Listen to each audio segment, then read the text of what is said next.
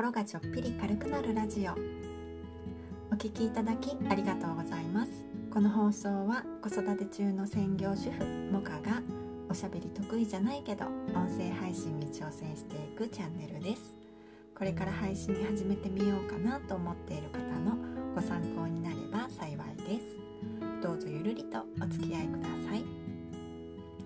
こんにちは。スタンド FM 勝手に応援サポーターのモカです。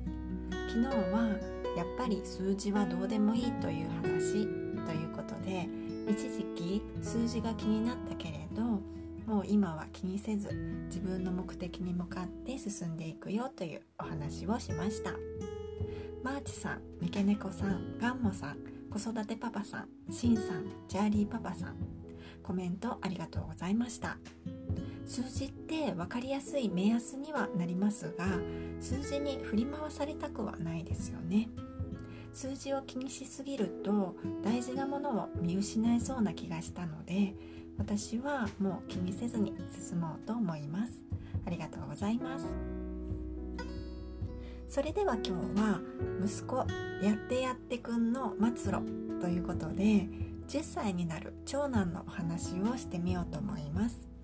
幼稚園の頃にママがやってと言って私に何でもすぐやらせようとしていた彼が今どうなっているのか当時のことを振り返りながら私の関わりなどについてもお話ししてみようと思います。よかったらお付き合いください。やってやってくんどんな感じだったかというと当時彼は文字に興味があったんですよ。数字とかひらがなカタカナが好きで私はよく書かされたんですが最初は23歳ぐらいかな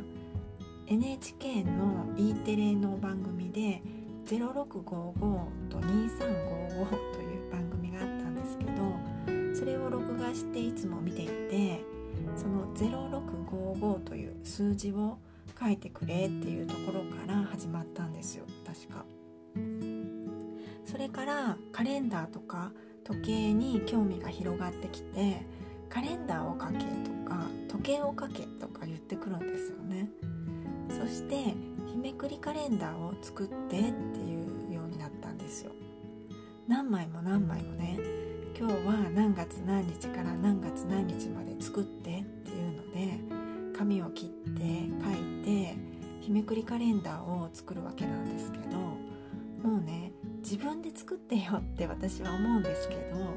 ママがやってって言って私に全部やらせるんですよね。私は自分でできるようにしてあげた方がいいのかなと思ったんですけどとにかく彼の言う通りに作ってあげてたんですよね。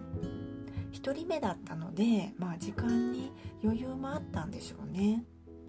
結局私は日めくりカレンダーとか時計とかあと国旗とか大量に書かされてママがやってというのにできる限り答えていたわけなんですけどこれどう思います？書き方を教えたりして子供に書かせた方がいいんじゃないかなって思いませんか？でもね結果的には私がやってきたことは良かったと思っています。彼は私が作るのをずっと見てたんですよね。どうやったらうまくいくのかとかね。じっと観察してたんですよ。幼稚園の年中さんか年長さんくらいからはもうどんどん勝手に自分で作り始めましたね。今ではお絵かきや工作の達人になっています。もうね夢中になって毎日何かやってますね。これはあの時の観察の期間があったからなんじゃないかなと思っています。お絵かきとか工作に限らずやってもらいたい時にやってもらえたという経験は大事なんですよね。これは甘やかしとはちょっと違うらしいんですよ。やってもらいたい時にやってもらえた子はそうじゃない子に比べて早く自立できるらしいです。そういう実験結果があるというのを私以前ブログに書いていますのでよかったら読んでみてくださいね。小学校入学前のお子さんがいる方に読んでほしいということで当時記事を書いています。リンクを貼っておきますね。とにかくねやってもらいたい時にやってもらえたという経験が大事でやってもらえたから次は頑張れるというのは大人もあると思うんですよ。なので子供がやってほしいという時は何でもやってあげて大丈夫なんだろうなと思っています。どなたかのご参考になれば幸いです。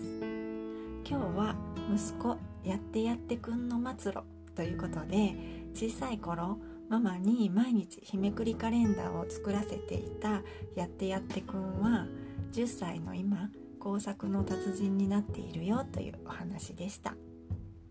私工作って得意じゃないんですが彼は自分の作りたいものをイメージしてちゃんと作るんですよね。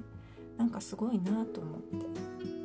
私そんなの作れないよっていつも思っています。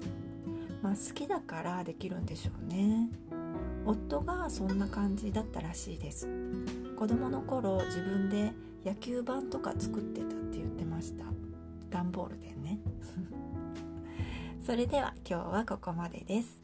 最後までお聴きくださいましてありがとうございました。今日も良い一日をお過ごしください。もかでした。